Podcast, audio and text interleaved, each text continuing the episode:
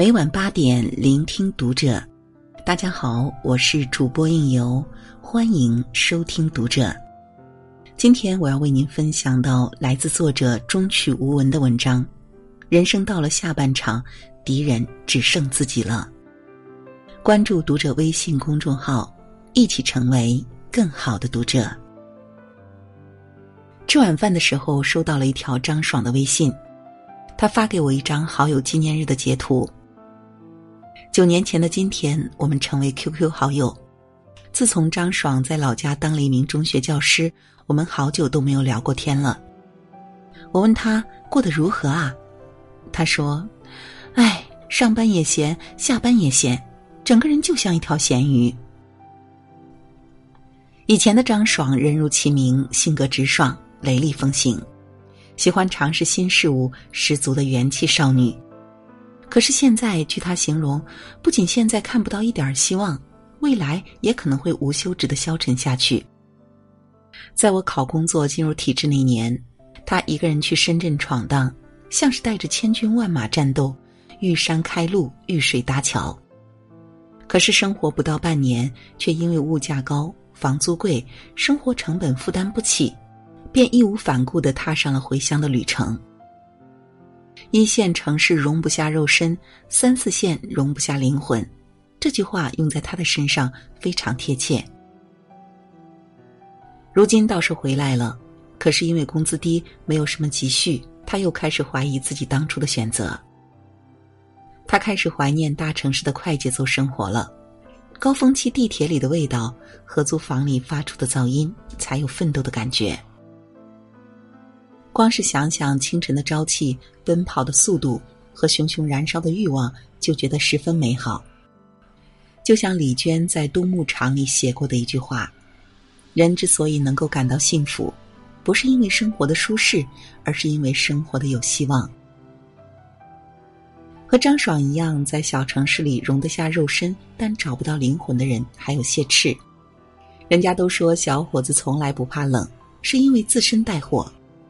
年轻有为的谢赤，名字里还多带了一个。他喜欢大城市里的公共意识和契约精神，喜欢做事之前明码标价和坦诚相待，这让他在大城市里生活的更加自在。回到自己出生的地方，却发现，这里的人情值钱，人脉值钱，权力值钱，关系值钱，资源值钱，只有人不值钱。是的。只要你真正努力过，再惨也不过是大器晚成。从象牙塔里出来两三年，说没有中年危机那是假的。那种不知道自己能不能养得起一个家，会不会被社会淘汰的不安感，总会在你奔三发福的路上展现的淋漓尽致。不在大城市体验一番，你不会知道人可以为了生存修炼成什么模样。也正是因为留在北京。谢赤这种技术人才才会有用武之地。那些害怕去大城市闯荡而留在家乡小城的昔日同学，有关系的谋个一官半职，小富即安；没背景的还在销售行业摸爬滚打。相同的是，大家都会变成中年男人，然后切身体会张爱玲说的那种孤独。一睁开眼睛，周围都是要依靠他的人，却没有他可以依靠的人。我有一个今年即将毕业的读者，已经跑到北京找虐了。光房租就是他在学校一个月的生活费，和房东磨破了嘴皮才得到押一付一的优惠。他每天得提前两个小时起床，化上精致的妆容，然后去坐早班地铁。下班后，为了错开拥挤的人群，只能拖着疲惫的身子晚点回家。据说他住的那个城中村晚上还没有路灯。听到他讲这些，我都不忍听下去了。但是他却不觉得苦，因为在他看来，生活是美好和现实交织下的产物。大城市立足难一些，但胜在做梦容易；小城市立足很安稳，但梦想容易夭折。他说：“我不想二十多岁就泡着枸杞菊花茶，从此岁月静好。人最怕一生碌碌无为，还说平凡难能可贵。”总有人会说风凉话，女孩子上那么久的学，读那么多的书，那么拼命，最终不还是要回一座平凡的城？找一份平凡的工作，嫁做人妇，洗衣煮饭，相夫教子，何苦折腾呢？我想他们的坚持是为了，就算最终跌入繁琐，洗尽铅华。同样的工作，却有不一样的心境；同样的家庭，却有不一样的情调；同样的后代，却有不一样的素养。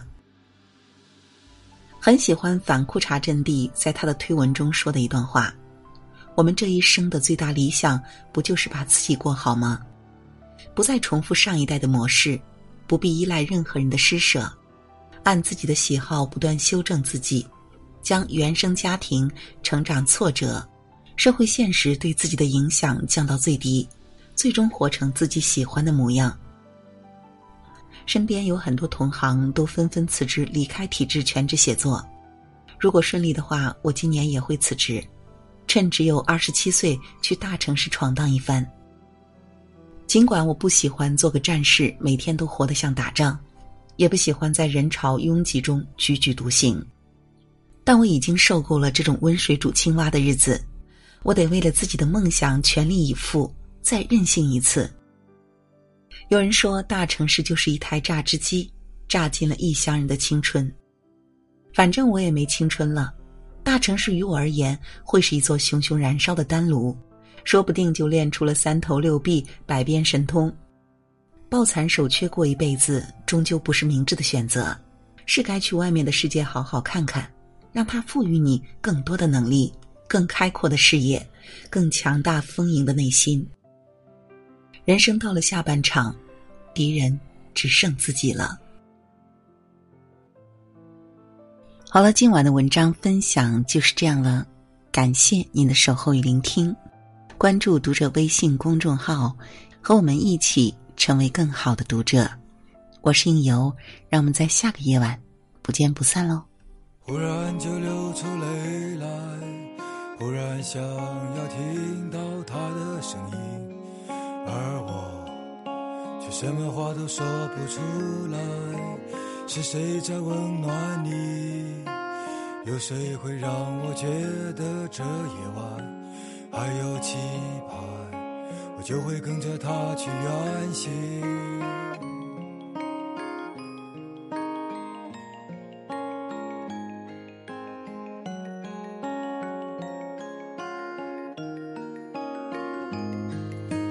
可是你在哪里？